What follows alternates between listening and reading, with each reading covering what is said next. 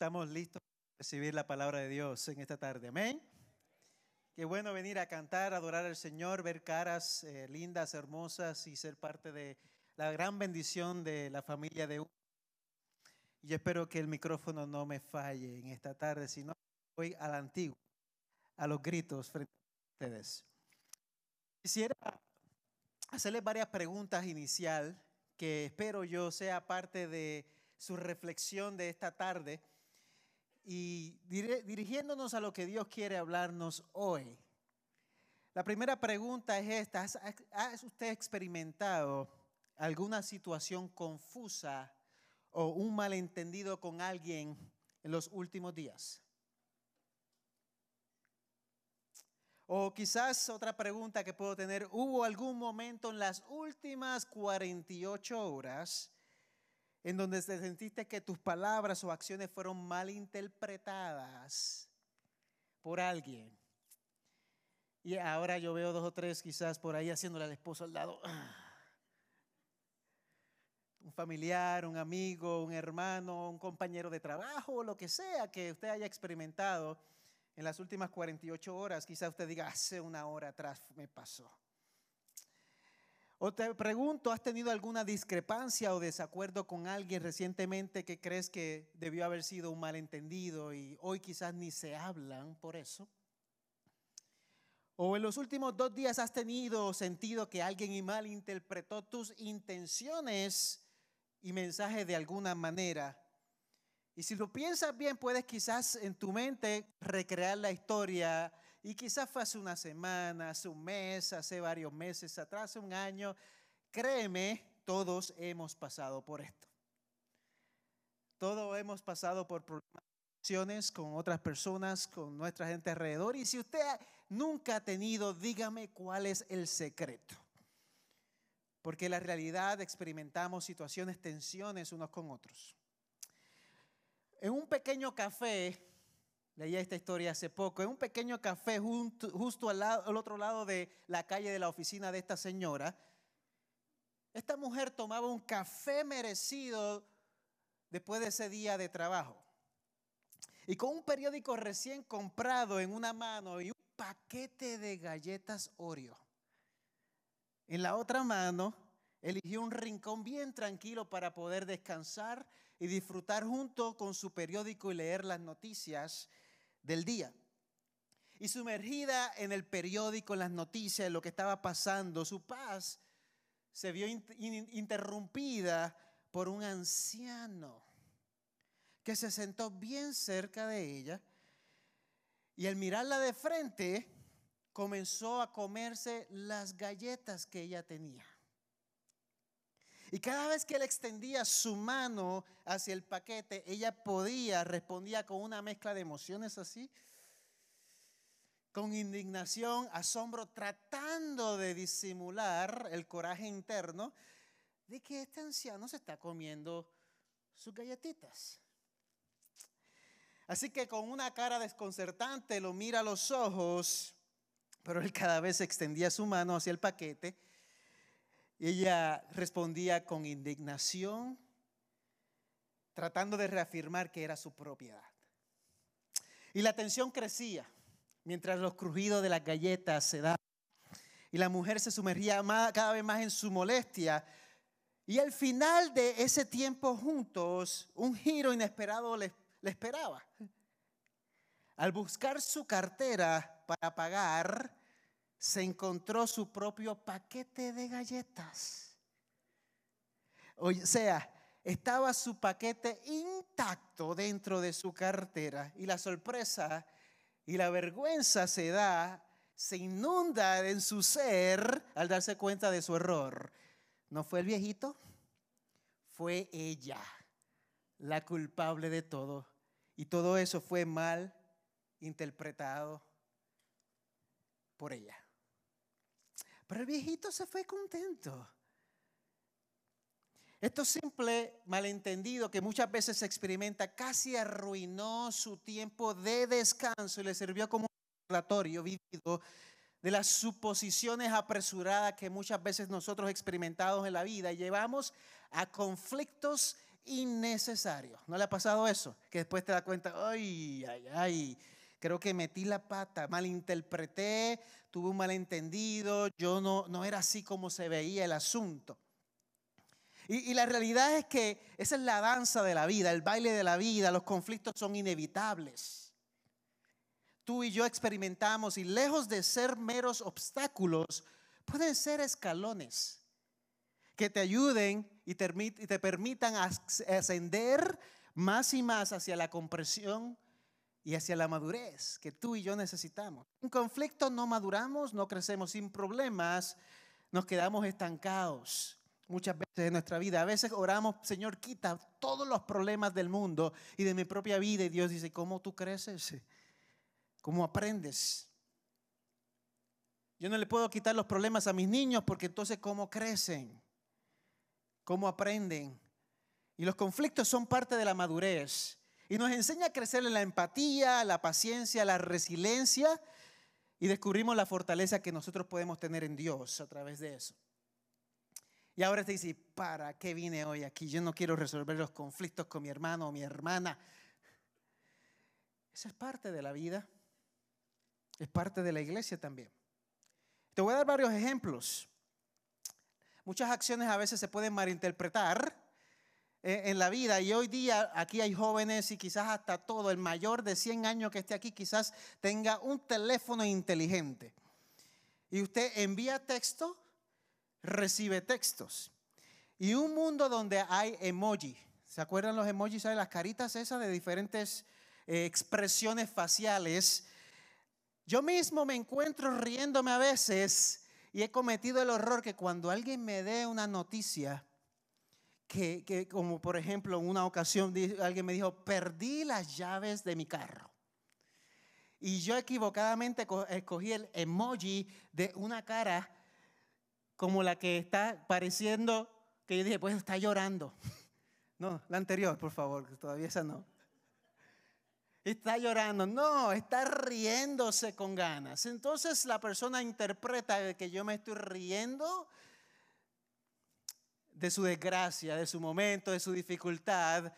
Y todo, todo fue por la inexperta, el inexperto en emojis, que aprende la lección de enviar ahora el emoji correcto, porque un emoji, una cara, te dice exactamente, probablemente lo que quizás yo esté pensando en mi interior. Quizás ve mi cara detrás de tus pantallas de celular. Y vamos a ser sinceros. ¿Alguien aquí alguna vez no ha enviado el próximo emoji? ¿Cuál es el próximo emoji? Ay, ay, ay, una cara feliz, ¿no? Y que cometemos el error, o quizás lo decimos por forma de bramo porque tenemos alguien de confianza. Esto, está de padre y envía un emoji de esta manera y la persona, o si es un chiste, lo toma, si es real, la persona lo puede tomar y puede crear un malentendido. Y como dice la próxima pantalla, quizás al frente, hay una variedad muy grande de emojis. Va a haber una lista de muchas caritas que hoy día utilizamos para tratar de comunicarnos con otros, pero en ese proceso podemos cometer errores y malinterpretaciones que nos llevan a tener un lío que no buscábamos, pero es parte de la comunicación del siglo XXI. Es parte de a veces yo mismo cometer un error de enviar un texto que es malinterpretado o un correo electrónico o, o quizás un mensaje de voz y todo eso es parte del el crecimiento en la vida familiar, en la vida de amigos, entre otros. O algunas malinterpretaciones que yo puedo ver en la iglesia. Digo, ¿cuáles serán las intenciones de todos los que están aquí presentes? Mire, mire esto. Si usted tiene su celular en la mano y está escribiendo, ver un miembro de la iglesia constantemente escribiendo durante mi sermón, probablemente vaya después de aquí afuera y le pregunte, ¿y por qué no estabas prestando atención? Te vi texteando todo el tiempo y la persona me diga, estaba tomando notas en detalle de lo que estaba hablando para enviárselo a un compañero enfermo que necesitaba palabra de Dios. Y yo me meto en un lío innecesario por juzgar o interpretar cosas que muchas veces no son reales. Está bien, puede enviar un texto, dígale Dios le bendiga a alguien. Pero la belleza de la comunicación o la desgracia a veces de la comunicación que nosotros vivimos, que nos hacen tener diferentes tensiones, los malentendidos pueden perturbar las relaciones, pero la palabra que hoy te llevo, hoy a tu corazón, es que podemos contar con recursos efectivos de parte de Dios para preservarlas. Dios quiere mantener unidad en la iglesia. Dios quiere mantener unidad en tu familia. Dios quiere mantener unidad con tus hijos, con tus, abuelos, con las personas a tu alrededor. Dios quiere mantener unidad en tu trabajo. Dios quiere que tú seas luz en medio de tinieblas. Pero comienza en nuestro corazón. Y los que nos visitan por primera vez o han estado varias semanas con nosotros, hemos estado en el libro de Josué, las Escrituras. Hoy estamos en el capítulo 22, pero hemos ido por una historia espectacular del libro de Josué, en que abarca desde el capítulo 1 hasta el 24, que nos queda muy poco para terminar esta serie, que narra la entrada del pueblo de Israel a la tierra prometida, cruzando el Jordán, con un líder llamado Josué, que fue enviado por otro líder llamado Moisés. Y este Josué, un guerrero del Señor, sigue las instrucciones de Dios para liderar las tribus de Israel, para llegar a la conquista de Canaán para poder, poseer la tierra que Dios le dio y enfrenta desafíos, obstáculos. ¿Quién no? Y durante este periodo se destacan momentos, periodos en que hay momentos significativos, como la milagrosa división del Jordán, como la conquista de Jericó que se caen los muros, como conquista de otros reyes. Y el libro resalta esto, mire, resalta la fidelidad de Dios. Dios es fiel. Dios es real. Dios es verdadero. Ha sido fiel por los siglos de los siglos. Dios es fiel contigo hoy. Él sigue siendo Dios. La palabra dice, sus misericordias se renuevan cada mañana. Que cuando tú te levantas sin ganas de vivir, con, con dolor en el corazón, medio caído en tu proceso, dices que Dios ahí es fiel y te muestra su amor. Tu misericordia, su misericordia.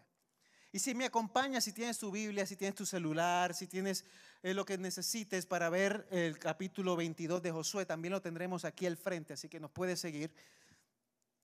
Habla de que hay 12 tribus, y vamos a ir en las escrituras, porque hoy venimos a escuchar palabra no mía, palabra de quién? De Dios. Y Josué llamó a los rubenitas, aquí vemos, a los gaditas y a la media tribu de Manasés y les dijo, ustedes han guardado todo lo que Moisés, siervo del Señor, les mandó y han escuchado mi voz en todo lo que les mandé. Qué palabra bonita escucharla. Hasta el día de hoy, dice, no han abandonado a sus hermanos durante este largo tiempo, sino que ustedes han cuidado de guardar el mandamiento del Señor su Dios. Qué halago, ¿no? le, está diciendo este Josué a, estos guerreros, estas personas, a este pueblo, qué halago, ustedes han guardado el mandamiento del Señor su Dios, qué mejor halago que eso. Y dice el versículo 4, y ahora el Señor su Dios ha dado descanso a sus hermanos y como, como Él les había dicho. Vuelva pues y vayan a sus tiendas y a la, a la tierra de su posesión que Moisés siervo del Señor, les dio al otro lado del Jordán. Ahí Josué les agradece por un trabajo bien hecho. Es como decir, misión cumplida. Logramos la tierra, alcanzar la tierra. Conquistamos, abrimos territorio, llegamos aquí y ahora le está diciendo, esto es, esto es lo que somos nosotros, esta es nuestra identidad. Aquí vemos lo importante que es la identidad, quiénes somos ¿Qué es nuestra identidad? Y yo no había, le dije a Pedro, pero yo había pensado en Pedro que me ayudara. Así que lo voy así como la confianza está aquí. Si puedes pasar un momentito aquí al frente, Pedro, y no sea el modelo de la tarde. Escúcheme bien lo que le voy a decir mientras Pedro se, se resalta aquí. En los siete años, y puedes mirar para allá, Pedro, y no te no sientas pena. Preste atención a mí. En los siete años que había estado con Josué, ayudando a las tribus en el oeste del Jordán a la conquista sus enemigos, habían sido completamente obedientes. Dice la palabra que habían salido y peleado con sus hermanos a su favor. Ahora que la tierra fue conquistada y completamente distribuida entre las tribus, podrían regresar a sus familias, establecerse y descansar. Podrían llegar al lugar. Y es allí donde se encuentran con sus familias. Yo quisiera que mirara el mapa aquí al frente. Mira el mapa. Ahí te quedas, Pedro, por un segundo. No sea como el Pedro de la Biblia. ¿eh? Aquí a la derecha de este lado, ¿ves que dice Manasés, Gad, Rubén? ¿Está el otro mapa después de este? Para que se haga más fácil, aquí están las doce tribus, o sea, conquistaron la tierra de Canaán y están las doce tribus pendientes. A la derecha, pegado después del río Jordán, que es este lado, cerca del país, o Jordán, Jordania hoy, se establece Manasés, Gad y Rubén. Es como decir los Pedritas, los Jorgitos, los Ramonitas, los Ramonitos, o sea, todo por nombre, se establecen en tribus y Dios le dice, ahora estas toman las posesiones en ese, en ese lugar. Pero mira qué interesante lo que pasa. Les dice estas palabras. Les dice, cuiden con diligencia. En el versículo. Dice, cuiden con diligencia cumplir la palabra de Dios, probablemente aquí en el sentido de escucharla. Le está dando palabras como si él fuera uno de los soldados israelitas y le está diciendo, cuiden con diligencia la palabra del Señor. Aplíquenla, mediten en ella. Este es lo que somos nosotros, esa es nuestra identidad. Esta gente, por eso traje ahora a mi hermano aquí al frente, caminaban así ellos luchaban contra enemigos. Ellos conquistaron tierra juntos. Y aquí, en este caminar y conquista de tierra juntos, cuando tú peleas al lado de un hermano, que viene alguien con espada y te salva la vida tres, cuatro, cinco, diez veces, ese hermano tú le debes la vida. A ese hermano tú dices, yo soy ahora en adelante tu hermano, amigo, todo para ti. Esta gente, estos soldados, se convirtieron en hermanos muy, muy, muy pegados. Muy, muy, muy conectados. Muy. Y yo estoy aquí con Pedro demostrándote que este era el corazón del pueblo de Israel en ese momento. Habían conquistado juntos. Habían logrado mucho. Puede regresar Pedro ahora. Cuando uno es está en deployment por varios meses en otro país, en la milicia, ustedes experimentan cosas juntos, o se experimenta cosas juntos que cuando tú regresas dices, este tiene que ser mi mejor amigo. O esta chica dice, esta es mi mejor amiga porque experimentamos estar aún separados de la familia. Experimentamos tantas cosas. Esta gente era así. Y Dios ahí está reafirmándole, diciéndole a estas personas, hey, solamente guarden cuidadosamente el mandamiento, versículo 5, y la ley que Moisés, siervo del Señor, les mandó de amar al Señor su Dios, andar en todos sus caminos, guardar sus mandamientos y allegarse a Él y servirle con todo su corazón y con toda su alma. Le está diciendo, esto es lo que tú eres. E, esta es tu identidad. Les dice, amén al Señor un asunto del corazón. Les dice, obedezcan a Dios con todo lo que tienen, un asunto de acción. No debemos perder el orden aquí. Primero debemos cuidar de escuchar a Dios, de meditar en su palabra. Y entonces le damos nuestro amor a Él. Es una relación que crece con el Señor. Y luego, en ese proceso, andas en obediencia. Señor, yo quiero vivir para ti. Tú estás aquí porque eres la iglesia de Jesucristo. Tú eres, estás aquí porque eres la esposa, la novia del Cordero, la esposa. Eres la persona que Él ha buscado, ha elegido, ha tocado la puerta del corazón. Tú tienes identidad en el Señor. Mientras tú conoces al Señor, Él te indica las cosas que debes hacer pero tú eres nación santa, pueblo adquirido por Dios. Eres alguien importante delante de los ojos de Dios. El pueblo de Israel aquí era muy importante ante los ojos de Dios. El versículo 7 al 9, los ejércitos de las dos tribus y media parten con mucho botín ahora al lugar que les enseñé en el mapa.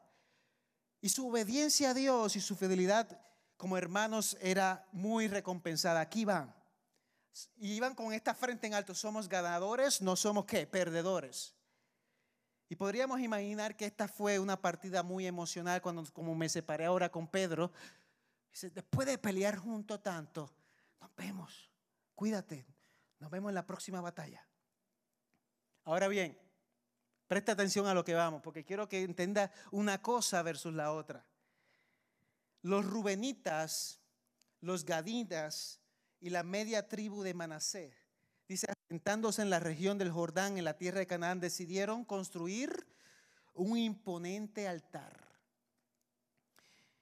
Y en Josué 22:10 describe que este altar era tan grande en tamaño, era majestuoso en apariencia, que la gente lo miraba aún a la distancia y lo pusieron tan alto para que miraran a la distancia lo que estaba pasando. Y aquí es donde llega el, meollo del asunto. Esto fue mal interpretado. ¿Está conmigo? Ahora se convierte en un problema. Se van como hermanos y se separan y de momento aquí este acto se malinterpreta. Y dice la palabra que la noticia llega del altar, llegó rápidamente a las otras tribus que estaban alrededor, que se reunieron en Silo. Y te pregunto nuevamente, ¿cuándo fue la última vez que, malentendiste las acciones de alguien? Y te dio un coraje interno. ¿Cuándo fue la última vez que te malentendiste las acciones de tu jefe? o de tu trabajador, compañero de trabajo, y no dormiste esa noche. Esta persona, si mañana la agarro. Ay, ay, ay. ¿O cuántas personas han tenido un malentendido conmigo? ¿O cuánto yo he tenido un malentendido con alguien de este lugar en la historia mientras yo he sido pastor, líder de iglesia? He metido la pata muchas veces con esta realidad en malinterpretar y asumir que crea conflictos con otros. En mirarse a la distancia, si entra por aquí, me voy por allá. Si se acerca, me lo como vivo o viva. Un grupo familiar, un grupo de vida, que se miran bien un tiempo y de momento, a veces es intencional. El ser humano está roto quebrantados, luchamos con cosas internas. Hay veces que son malentendidos que no son intencionales y hay veces que dice, esta persona se notó que lo hizo con ganas para dañarme. Aquí toma un giro increíble. Hermanos lucharon juntos, tuvieron batalla juntos, conquistaron juntos y de la noche a la mañana, mira lo que dice el versículo 11 Dice, los israelitas oyeron decir, los ruenitas, los gaditas, media tribu de Manasés han edificado un altar al límite de la tierra de Canaán, la región del Jordán, en el lado que pertenece a los israelitas. Y cuando los israelitas oyeron esto, toda la congregación de los israelitas se reunió en Silo para subir a pelear contra ellos. Yo pensaba que nada más era uno 21 que peleaba. O yo pensaba que era otro, rancho donde peleábamos a pedradas por ahí, donde venimos, donde nos tirábamos con todo. Se levantaron a subir a pelear contra ellos. Básicamente, esos hermanos que estaban al lado uno de otro, como Pedro y yo estuvimos hace un momento, un ratito después estaban dispuestos a crear una guerra civil y liquidarlos por desenlace que pasó. Nosotros no somos diferentes. Somos similares. Escuchamos algo, nos movemos muy rápido, juzgamos muy rápido. Y antes de que se derramara sangre, un señor llamado Finés el hijo del sacerdote Eleazar, junto con diez jefes, una delegación, se levanta, uno por cada tribu, dice la palabra, restante, y fueron a Galaad para entender y comprender y corregir la situación. Casi se van para la guerra civil entre hermanos, casi se comen vivos, casi dice ya no más. Y en este encuentro narrado en Josué 22, refleja la búsqueda de la verdad detrás de un acto. Primero vinieron con un argumento sin escuchar. A veces nos pasa mucho a nosotros. Venir y no escucho. Esto es lo que hiciste, esto es lo que es, esto es lo que es y no me diga nada más. Así estuvo el asunto, ¿no? Nos pasa muchas veces entre parejas si no tenemos cuidado. Cuando alguien camina en pecado, las personas alrededor se afectan. Cuando alguien camina en pecado en un grupo de vida, y no significa que nosotros fallamos y luchamos con ciertas cosas, pero cuando lo hacemos, contar que podemos venir delante del Señor, si tu esposa o esposo está en pecado, eso afecta a la pareja. Gracias, mi, mi salvación. Ahora sí. nos afectamos cuando nosotros no nos rendimos delante del Señor y caminamos delante del Señor con corazones sinceros delante de Él, como seres humanos que vivimos luchando con muchas cosas, pero vivimos con pecado. El pecado afecta. El pecado rompe, el pecado destruye, destruye matrimonios, destruye amistades, destruye familias, y el problema es que no lo aceptamos, no lo vemos, estamos ciegos muchas veces. Pero aquí vemos en este conflicto de dos hermanos que se querían, o muchos hermanos que se querían, que casi ahora se van a matar,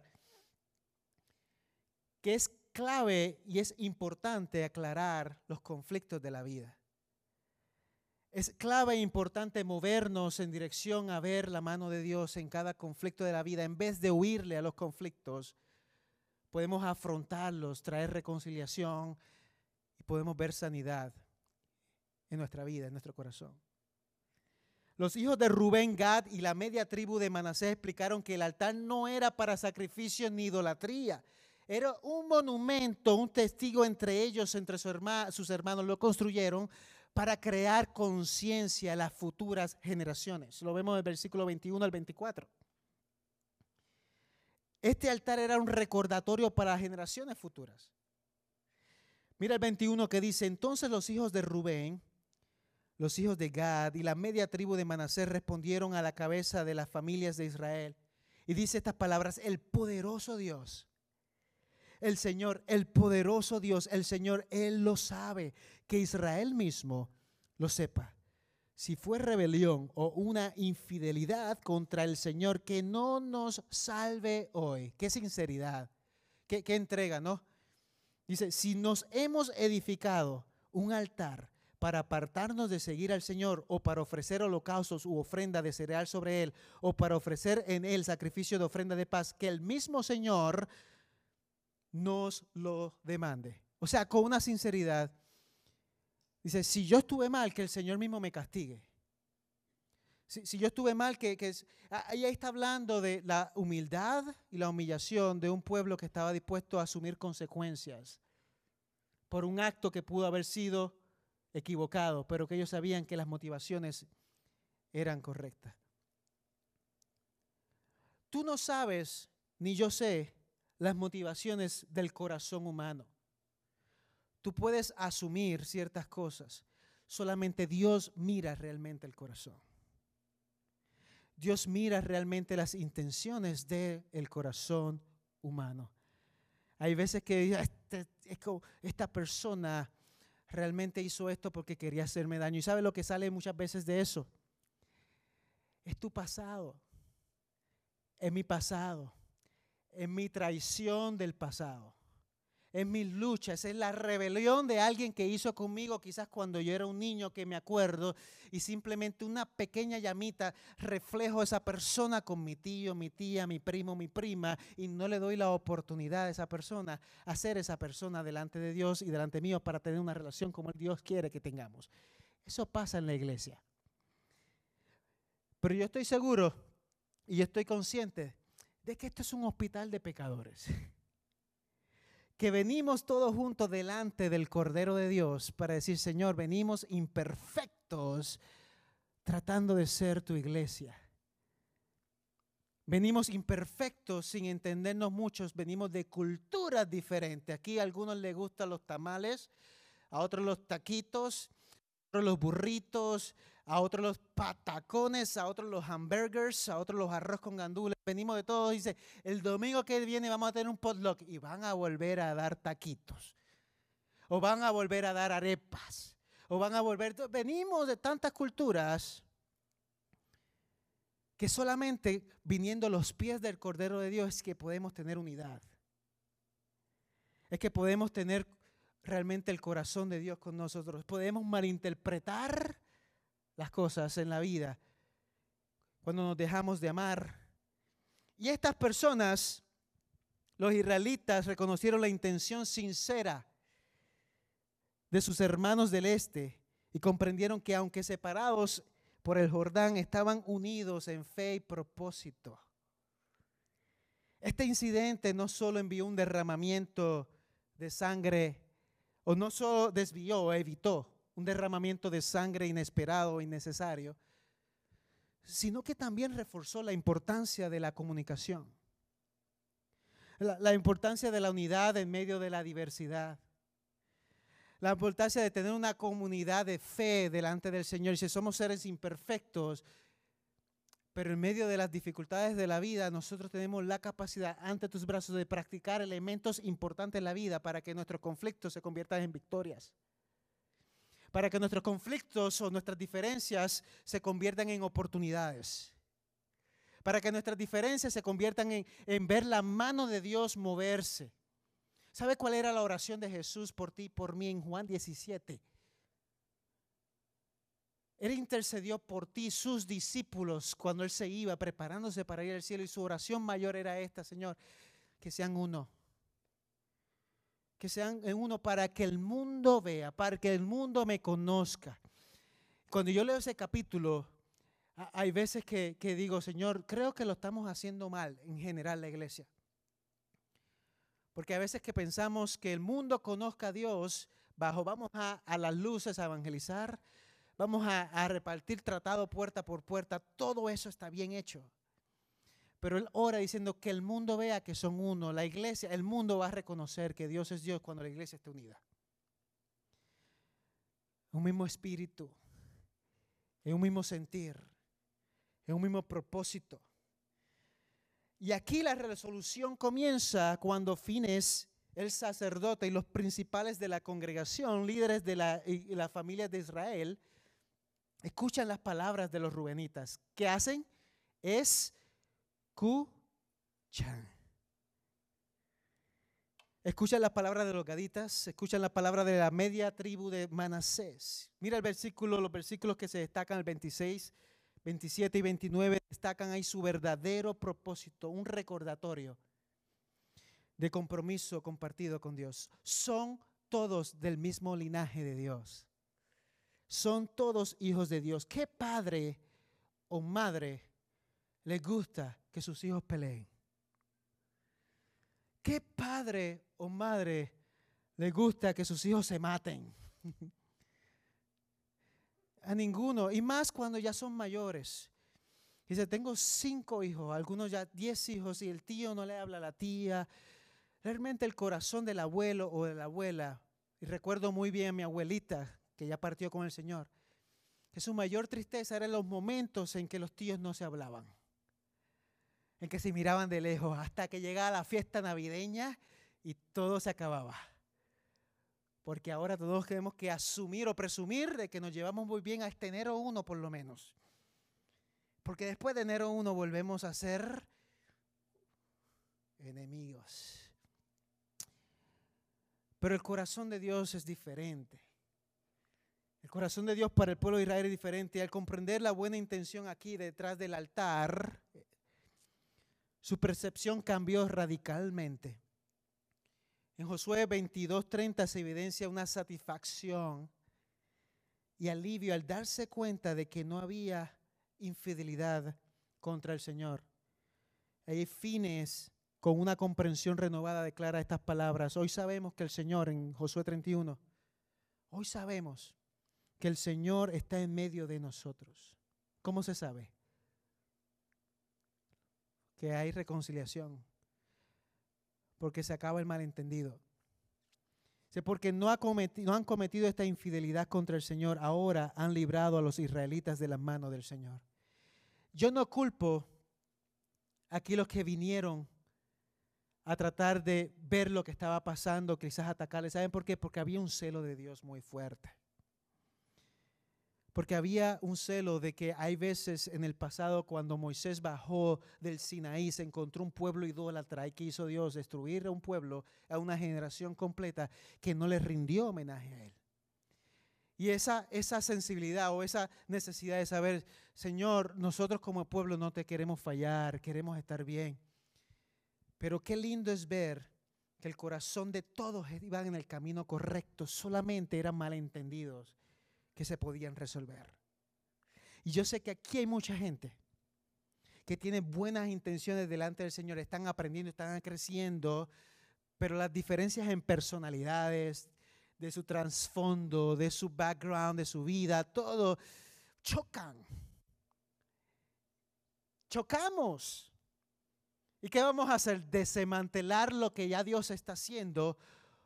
¿O nos vamos a rendir delante del Señor y decir, Señor, haz lo que tú quieras, dame sencillez, humildad, corazón de servicio, amor por aquellos a mi alrededor que aún piensan o son diferentes a mí.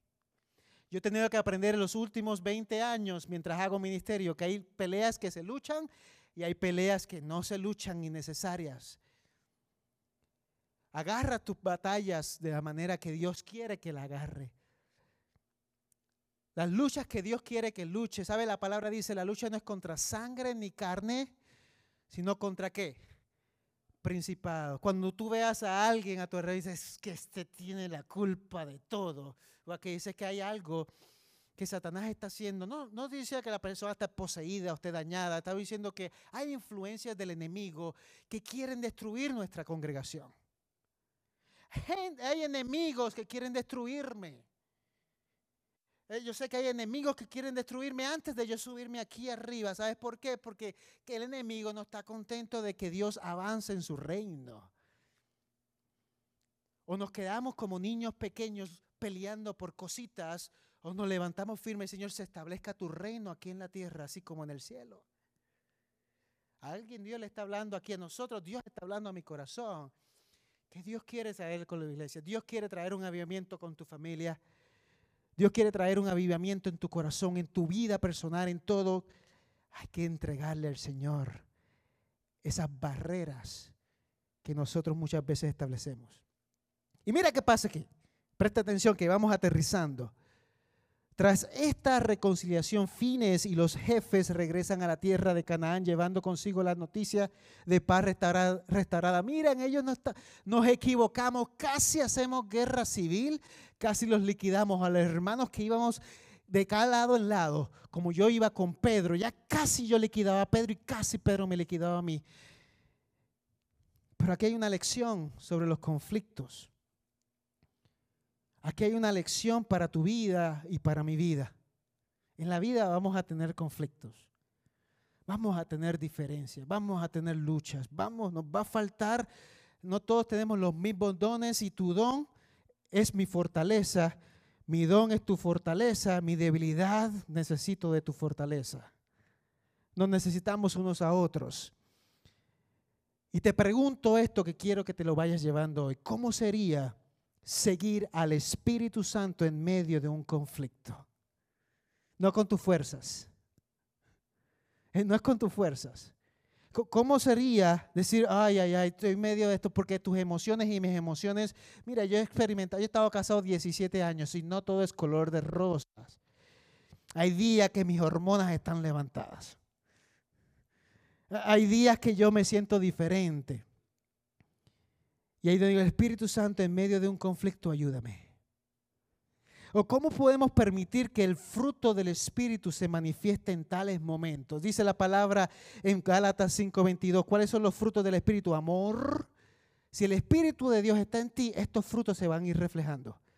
Amor, gozo, paz, paciencia, amabilidad, bondad, fidelidad, mansedumbre, autocontrol. Los frutos del Espíritu. Si te faltan todos ellos, dice, Espíritu Santo, ¿dónde tú estás? Porque son los frutos de un espíritu que mora en ti cuando tú le abres al corazón de Dios y Él lo va trabajando contigo. Va moldeando, va martillando y la paciencia se construye en conflicto, no en paz. El autocontrol se ve claramente cuando necesitas el control no cuando todo está controlado y todo parece bien. Es ahí donde dice la palabra, estos son los frutos del Espíritu. Y sobre todo, cómo he visto transformarse relaciones difíciles por el poder de Cristo en mi corazón. ¿Tienes un problema con alguien? ¿Por qué no vamos y resolvemos? Las emociones no dejan, pero aquí dice, sí, podemos ir. Esta gente fueron para tratar de resolver el asunto y ayudó a una victoria. Pero ¿qué nos pasa? Muchas veces tenemos un problema con alguien y vamos a otra persona para decirle el problema. Luego se resuelve el problema con esa persona, pero nunca fuimos a la otra persona para decirle que tuvimos el problema resuelto aquí. Entonces todos se meten aquí y dice, todavía estos dos están peleando. Así que, y crea un ambiente tóxico en vez de un ambiente saludable. Y se daña el círculo a nuestro alrededor. Yo aprendí hace tiempo atrás, y mire, presta atención a esto muy bien. Yo puedo ser consejero de matrimonios, pero yo no me meto en el problema de los matrimonios. Porque yo me meto y si me pongo de un lado o del otro, ellos van a resolver y yo quedo enemigo. Y dice, pastor este, y ya ellos están en luna de miel, y este, pastor, vámonos para otra iglesia.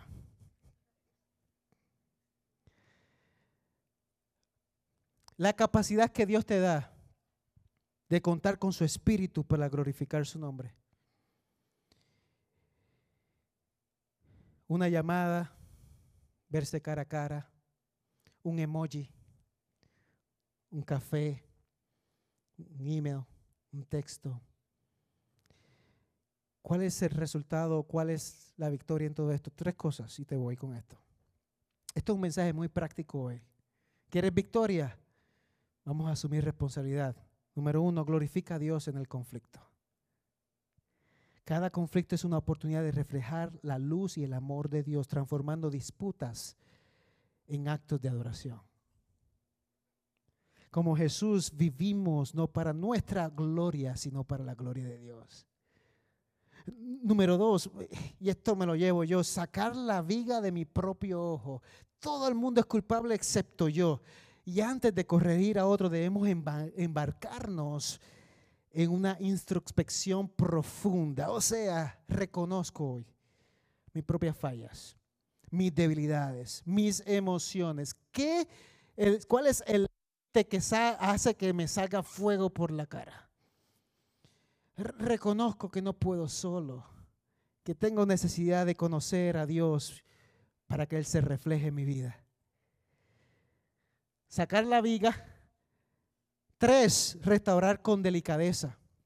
Mire esto, abordar la restauración de relaciones rotas con cuidado, atención meticulosa, como un artista restaurando una obra maestra. Tu enemigo es creación de Dios. Sigue siendo hijo o hija de Dios. Y esta manera nos permite reconstruir la confianza, que a veces toma días, meses, años. Pero el entendimiento con paciencia, delicadeza, reconociendo que La, la singularidad de esa relación es importante. Y número tres, vamos y reconciliémonos. A fin de cuentas, Dios obra en ese caminar y hace que ese dolor y esa pena interior se convierta en victoria. Tus emociones cambian. La reconciliación es un acto valiente. Los cobardes no se reconcilian. Los valientes sí. Y es como cruzar un puente suspendido sobre un abismo de malentendidos. Pero lo hacemos porque somos inspirados por Jesús. Somos llamados a ser los primeros en extender la mano, en perdonar, en buscar la paz, construir un camino por donde la gracia de Dios puede fluir libremente. Y a fin de cuentas Jesús es el mayor modelo. Mira lo que va a decir al frente en Filipenses. Mira lo que dice en Filipenses.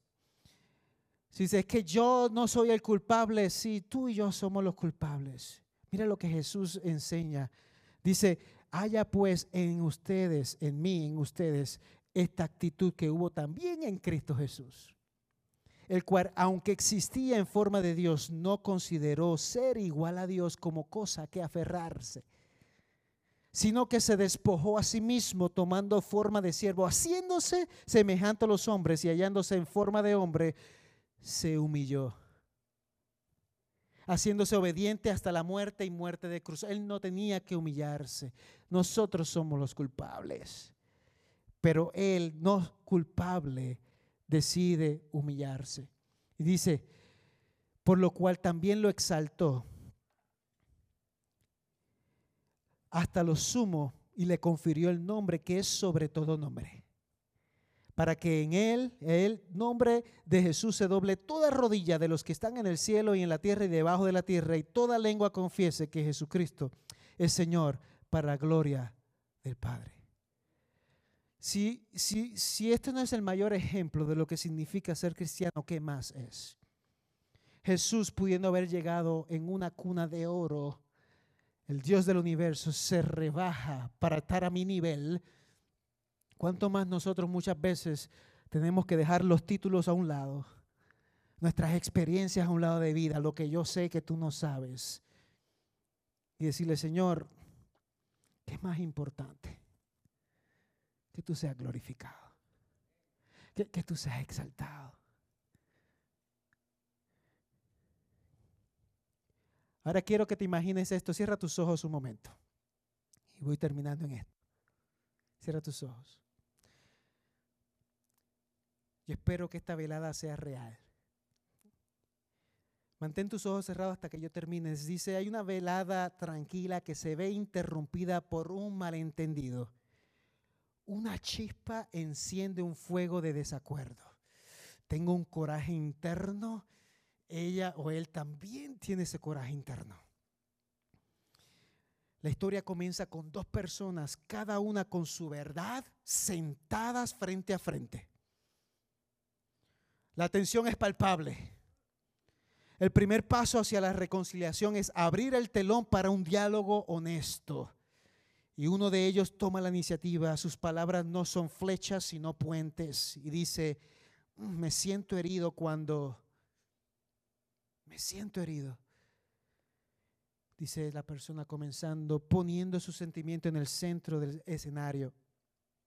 Sin apuntar con dedos acusadores, es un inicio vulnerable que invita a la reflexión en lugar de la defensiva.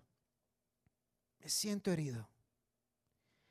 El segundo acto, ahora el otro toma el protagonismo no para contraatacar, sino para escuchar. Hmm, escuchar el arte perdido en nuestra generación. Y en esta escena la escucha activa se convierte en una herramienta poderosa. Y al escuchar no solo se captan las palabras, sino también las emociones y pensamientos detrás de ellas. Y dice, entiendo que te sientes así. Entiendo. Hmm. Responde la persona validando los sentimientos del otro. Aunque su perspectiva sea diferente. Sigue ahí con tus ojos ahí cerrados un momento. Dice, en este acto la empatía es la héroe, la heroína. teniendo puentes sobre ríos agitados de malentendidos. Sus emociones están ahí todavía. Tienes ganas de lanzarte. Y el tercer acto es este. La tercera eh, escena final nos lleva a la búsqueda conjunta de soluciones. Y aquí los personajes exploran terrenos comunes y proponen formas de avanzar. ¿Qué tal si intentamos le dices a tu esposo, tu esposa, amigo, amiga, compañero de trabajo, ¿qué tal si intentamos? Sugiere uno abriendo el camino hacia un compromiso. No se trata de ganar o perder, sino de encontrar un final en el que ambos puedan coexistir en armonía y que Dios sea glorificado. El acuerdo al que llegan no es el final de la historia, sino el comienzo de un nuevo capítulo en su relación. ¿Qué tal si intentamos? Y ahí es una, una unión reforzada. Es el desenlace, la conclusión, es el parte final de la película. Ambos personajes se encuentran en un lugar mejor que donde comenzaron. Los malos entendidos, lejos de ser destructivos, ahora se han convertido en oportunidades para fortalecer su unión. Han aprendido que el teatro de las relaciones, la comprensión y la comunicación no son solo, diálogos, sino actos de amor y respeto, de unificación de Dios como el centro.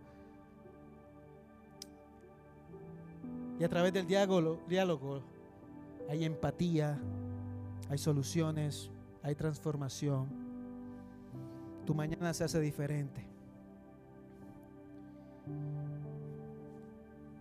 Es un viaje a conflictos superados,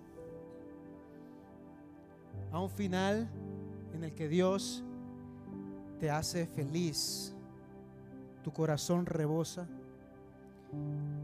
el enemigo pierde la batalla. Ahora abre tus ojos conmigo. Yo he estado lo suficientemente conectado con psicología porque conozco psicólogos, psicólogas, consejeros, consejeras. Y sé que muchos de nosotros hemos experimentado traumas, luchas, corajes, todo. Y tú sabes que tus corajes, luchas por las injusticias o por lo que has experimentado, inclusive los malos entendidos, por más que trate de hacer algo para que el otro lo sienta por ti, tu corazón es el que se daña. Mi corazón es el que se daña, se entenebrece, se va la paz del corazón.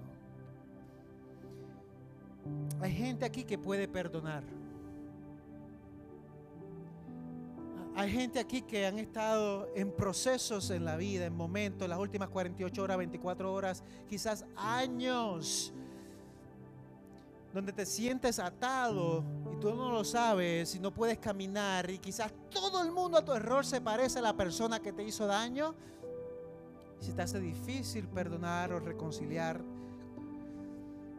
Y Dios te está diciendo hoy, yo soy un Dios de reconciliación. Yo soy un Dios de perdón. Yo soy un Dios que sana tu corazón. Deja que Él lo haga. Deja que Dios haga la obra en medio de este lugar. Y en los próximos 50 años que me puedan quedar en 1.21, yo sé que vamos a tener conflictos tras conflictos tras conflictos. Pero en eso vamos a madurar y vamos a crecer. Pero necesito que cada uno de ustedes me ayuden a madurar y crecer. Vamos a rendirnos delante del Señor hoy. Y vamos a dejar que Él trabaje en nuestro corazón. Para que haga la obra como Él quiere que haga. Te invito a ponerte sobre tus pies.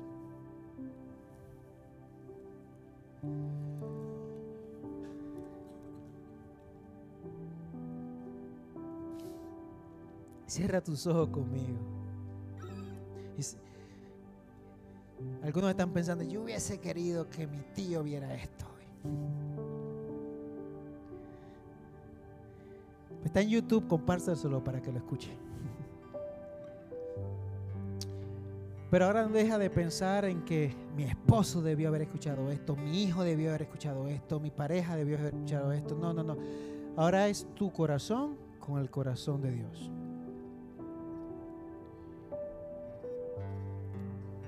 Si hay alguien aquí que necesite ponerle este issue, este problema, esta dificultad en el altar del Señor, te invito a que que lo hagas hoy. Si hay alguien que necesite pasar, que oremos por ti, porque estás luchando con coraje, con tu dificultad y no ves salida, este es el momento de rendirte delante del Señor.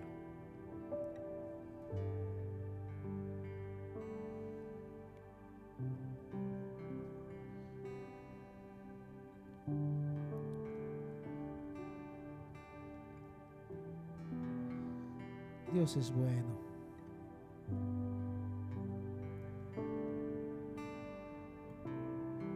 Señor, te presentamos cada corazón en este lugar.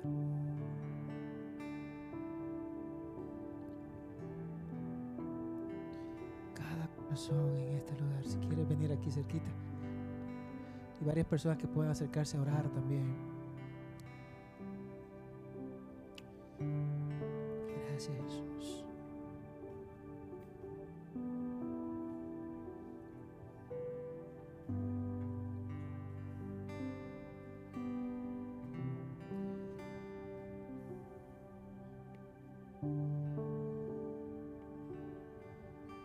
Quiere sanar corazones hoy. Señor, envía una lluvia fresca, pura de tu presencia en cada corazón ahora.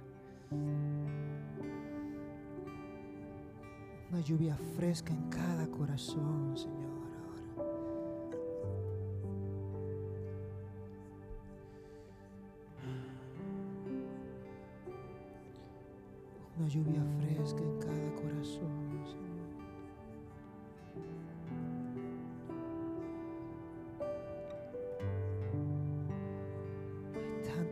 Conversaciones pendientes contigo, con nuestro prójimo. Son muchas. Son muchas. Muchas conversaciones pendientes.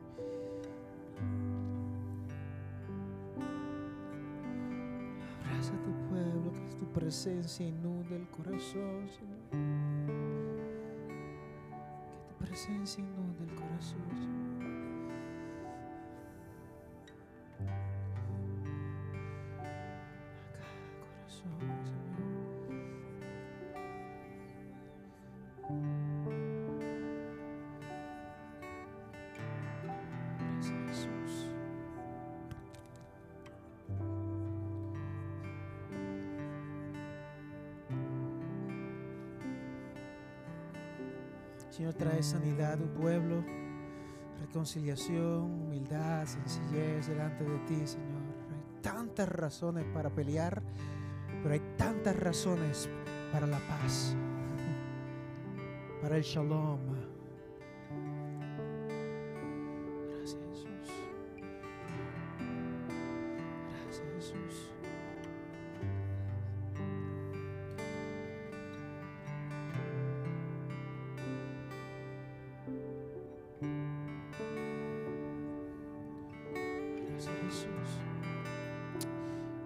donde tú estás, acércate a alguien.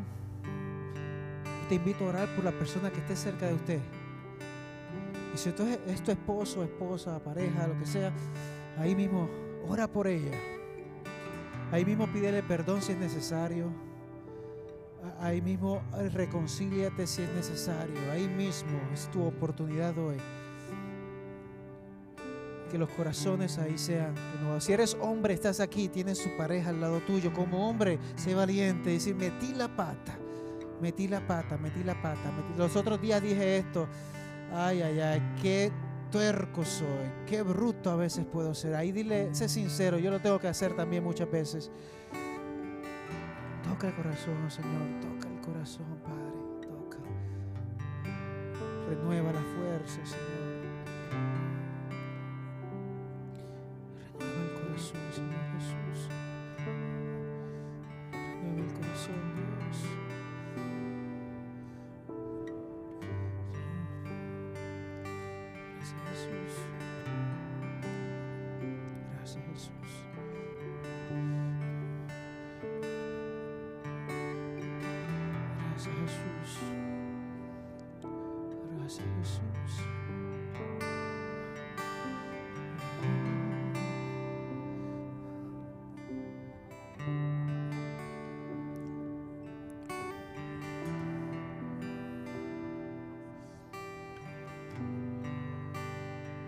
Jesús.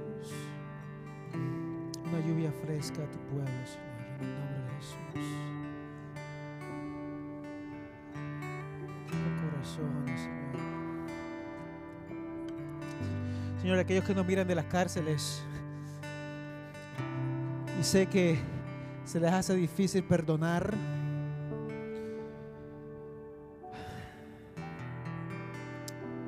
Señor, allí yo te pido que caiga una lluvia fresca tuya, Señor, tu gracia en este lugar. Donde hay tinieblas, Señor, cuartos vacíos. Allí toca personas, Señor, toca personas que aprendan a perdonar y ser perdonados, que aprendan a entender los conflictos, que aprendan a trabajar los malos entendidos, Señor, como lo hizo el pueblo de Israel. Gracias por tu palabra. Gracias porque tú nos hablas en tiempo específico Gracias por llevarnos al libro de Josué, Señor. Gracias porque sabemos que tú nos has hablado todo este camino en el nombre poderoso de Jesús. En el nombre de Jesús. En el nombre de Jesús. ¿Cuántos le pueden dar un aplauso al Señor fuerte ahí? Un aplauso al Señor fuerte. Dios es bueno. Dios está trabajando, Dios está trabajando, Dios está obrando. Dios está obrando. ¿Qué tal si ahora cantamos juntos en respuesta a lo que Dios ha hecho en medio de nosotros? Vamos a adorarle y vamos a exaltar su nombre, a quien se merece toda la gloria y toda la honra. Amén.